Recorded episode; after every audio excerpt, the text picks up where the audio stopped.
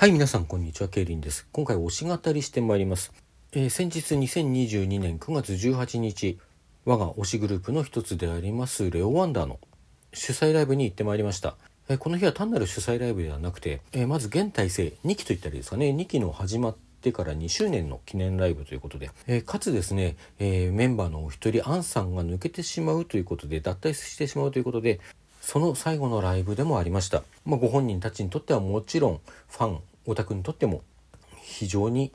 重要なライブだったわけでございます。まあそんなわけで事前にね一部有志でこういろいろ仕込みをしたりしていたんですけれどもまあそんなことを経て当日を迎えましてライブ始まりましたと。えーこちらフォーマンライブでした。最初に出演されたのがスペシャルチーズメニューさん。こちら3人組のラップグループで私も今までに何度か23度、えー拝見したことがあるんですけれども楽曲のリズムミュージックとしての面白さに加えてライブでのその煽り力の高さっていうのはものすごくてですね特にニーナさんあたり中心になってガンガン煽ってくる。そのおかげでねつい巻き込まれて楽しく時間を忘れてライブを楽しんでしまうという、まあ、そんな魔法のようなライブをするグループでございます。この日も非常に楽しいライブを最初から最後まで堪能いたしました。確かニーナさん本日がお誕生日だというような話を伺ったような気がするんですけれどもどうもおめでとうございます。はい、えー続きましてですねリリス・リバースさんが出演しましてですねリリス・リバースさん私1回だけ今までに見たことがあって、まあ、レオ・ワンダーとは結構縁が深くてリリス・リバースさんの主催にレオ・ワンダーが呼ばれたこともあるし、まあ、他にも共演の機会って何回かあったんでもっと見てていいはずなんですけどもなぜか1回しか見てないんですよね。で以前見た時には女性3人組グループだったんですけれどもつい先頃お一人脱退されまして現在はお二人お二人で活動しておりますでそのお二人のうちお一人シーカさんがですねとてもステージに立つということに意識的な方だなっていう印象を持ってまして、まあ、1秒一瞬たりともあの無駄なというか無意味なことをやらないっていうねそういうパフォーマンスをする方なんですよね。で見てて気持ちいいななんて思ってたんですけども今回見ていたらですねもう一人の名取さんもまあほぼそれに近いねようなことをやってらっしゃるなっていうことを改めて感じてですねその改めてあれですよねこうステージというものに意識的なグループだなっていうことでもともと楽曲が好きでね結構聴いてたりすることもあってますます好きになりました、まあ、現在新メンバー募集したりもしてるようなんですけれども、まあ、今後にね注目していきたいグループの一つですね。え続きましてパンダミックさんが出場されましてですねパンダミックさんは以前レオワンダーとツーマンライブやったことがありまして、まあ、その時私現場には行けなくて配信で拝見したんですけれどもこの配信見た時にはね正直あのまあうまいんですけども十二分にうまいんですが、えーメンバーさんみんな若いこともあって確か15とか16とかなんですよね皆さんね、まあ、そのこともあるのか声に若干まだ不安定な部分があるなっていう印象を受けたんですよ。まあ、ところが今回生で見てみたら全然そんなことなくてですねまあそれは、えーまあ、経年なり努力なりでそのメンバーさんみんながねこう成長されたのかそれともこう私の耳が節穴でというか、まあ、配信ではどうしても伝えられない部分があってねそこを私がこう聞き誤ったのかまあおそらくは後者ではないかななんていうふうに思ったりするんですけども、まあ、とにかく今回あの生で見たパンダミックさんはとても素晴らしかったです。楽曲もこう激しいかっこいい系の楽曲から可愛い系の楽曲まですごく振り幅が大きくて短い時間だけれども非常に充実したライブを見たなという印象が残っております。あとツーマンでやった時にコラボしてねパフォーマンスをやったバッドエンディングの方も今回セトリにちゃんと入っておりましてですね、まあ、レオ・ワンダーにとっても思い出の楽曲ということで非常に感慨深いものがありました。はいここで我が推しグループレオワンダーの登場であります。レオワンダーいつもは30分くらいのまあもうちょっと長いこともありますけどもまあ大体は30分ぐらいまでのね長さのライブをすることが多いなっていう感じなんですけれどもまあ短いと20分とかって時もありますしね。まあ今回はまあ、あのー主催でもねそんなに長くやることそんなに多くはないっていう50分の長尺でのライブでしてレオ・ワンダーというものを非常に堪能することができました。まあ、と言いつつ実際にやってみるとねなんか一瞬で終わっちゃって本当に50分もあったっていうような印象があったりなかったりしますけどね、えーまず最初に歌われたのが「アルゴリズム」こちらまあ今回でね終わりになるあの抜けてしまういなくなってしまうまあ言うというほど悲しくなるんですけどもアンさんが、えーレオ・ワンダーのオーディションを受けて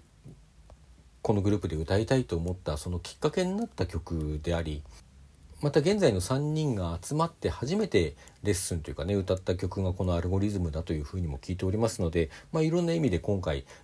あのこの日にやるのにね最初にやるのにふさわしい楽曲だったんだろうなというふうに思います。まあ実際アンさんのねソロから始まるんですけどもそこから歌い出したとちょっとこう胸にグッてくるものがありましたよね。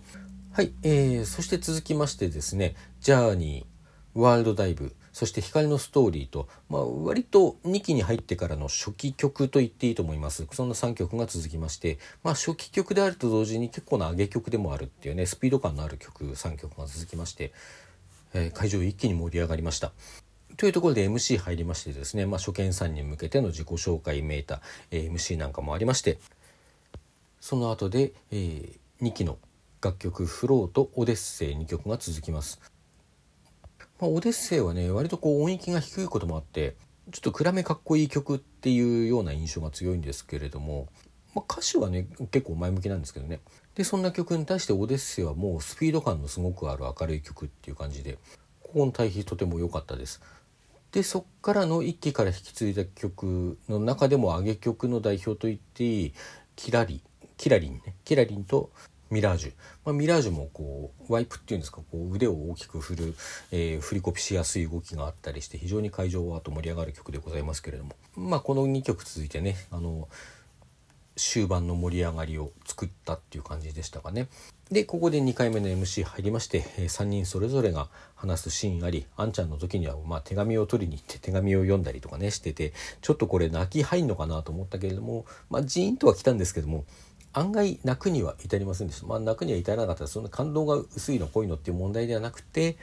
なんかどこかこう明るいメッセージっていうところがあったんですよね。まあ、全体を通してねこう締めっぽくなりすぎないところがすごくレオ・ワンダーらしいしそういうとこも良かったなっていうふうに思ったりはしてますはいそして MC が終わった後はですね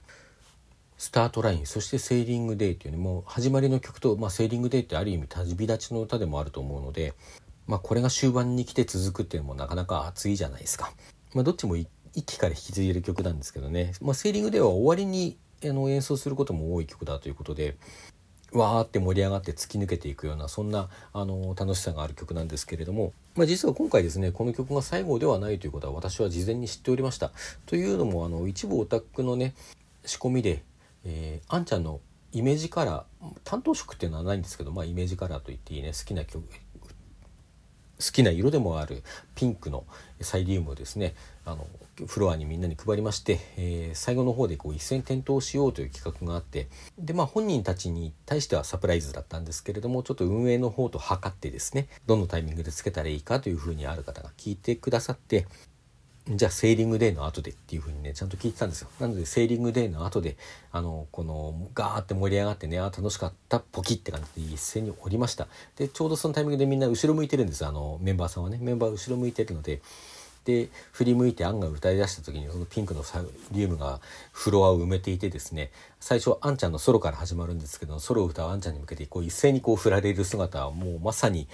壮観というほかなかったですね、まあ、ご本人にも満足いただけていると良いのですが、まあ、きっと満足いただけているだろうと思っております。まあ、聞いてるだけの立場から言ってもですね、まあ、ここはすごくやっぱり感慨深かったですよ。この冒頭のねあんちゃんのソロを聞くこともうないのかっていうね。あと3人が並んでこう肩に手をそれぞれ置いてあの歩いていこうよって歌詞のところがねあの C メロっていうんですかねそこのところであるんですけどそこでこう歩くような感じで足をこう振り上げるっていうシーンがあってここすごくここの振り付け好きなんだけどもここもねやるとしてもまあ2人なのかっていう感じでまあいろいろやっぱり思うところはありました。でアルゴリズムの後にまたちょっとね短い MC が入りまして最後の曲として歌われたのが、えー、これは2期に入ってからの曲です「アネモネ」でした。まあ、これアネモネについてはあのこの前にレオワンダのライブ行った時の回にもお話ししてるんですけどもすごくねあのいろんなところであんちゃんのための曲というかあんちゃんの物語なんですよね。あのまあ、振り付けもそう歌詞もそうだし、まあ、あの歌振りもねあんちゃん中心に組み立てられている部分があってあんちゃんのための曲だなっていうふうにあのこのね脱退が近くなってからもうひしひしと感じていて、まあ、だからこそこの最後の曲がこの曲だったんだろうと思うんですけれどもまあ、ある意味アルゴリズム以上にねちょっと胸に迫るものを感じました。こう一人でいたあんちゃんが2人に出会って仲間としてやってきてっていうそういう本当に物語なんでねこれの曲ってね。えちなみに今回ですね事前物販から販売されていたんですけれども会場限定でこの「アネモネ」とフローそしてセーリングデイこの3曲がですねあの現在のというかあんちゃんを含む3人でねあの録音されてスタジオ録音されてあの制作された CDR が売られておりましてですねこちら買ってきて聞きましたけどすごく出来がいいんですよね。まあ、スタジオ録音ならではのこう安定感がありつつこうライブ感みたいなものを失われていないっていうかあともうあんちゃんの声がねこれ聞いてちょっと思ったんですけど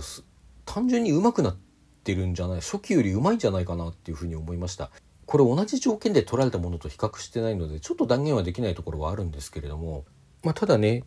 初期には若干感じていた不安定な部分だとか、まあ、あるいはここのところねこうバンドサウンドに合わせて他の2人に合わせて歌うっていうことにかなり寄せてきてるのかなと思っていた部分が、まあ、単に寄せてきてるとかそういう問題以前にこの人すごく上手くなったんだなっていうのがあの録音を聞いた実感ですね。まあ、ライブでもちょっと思ってたんですけどね、まあ、それだけに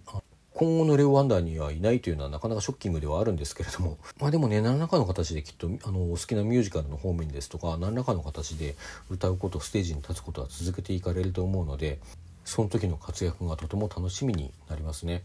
あとこの「アネモネ」のタイトルなんですけども最初に AN って入っていてこれ後でファンミーティングがあってですねその時にプロデューサーの斉藤さんあの作詞をした方に聞いたんですけれどもこれね「アン」の曲っていうことと「アネモネ」の最初のが AN なことって関連があるんですかって聞いたら、まあ、やっぱりあるっておっしゃってましたね。まあ、それだけではなくて他にもちょっと意味はあるんだけども、まあ、関連があるかっていうとあるっていうふうにおっしゃってたと思います。まあ、そんなこんなでの後のファンミーティングの方もですねメンバーさんやプロデューサーさんやファンの皆さんとですねあの楽しませていただきまして総じて本当に楽しい一日でしたさっきも言ったけど締めっぽくなりすぎないところがすごくレオアンダーっぽくてね良かったなと思っておりますあんちゃんとこれからのレオワンダーに幸あれということでこの配信を終わらせていただきます。それでは皆さんさようなら。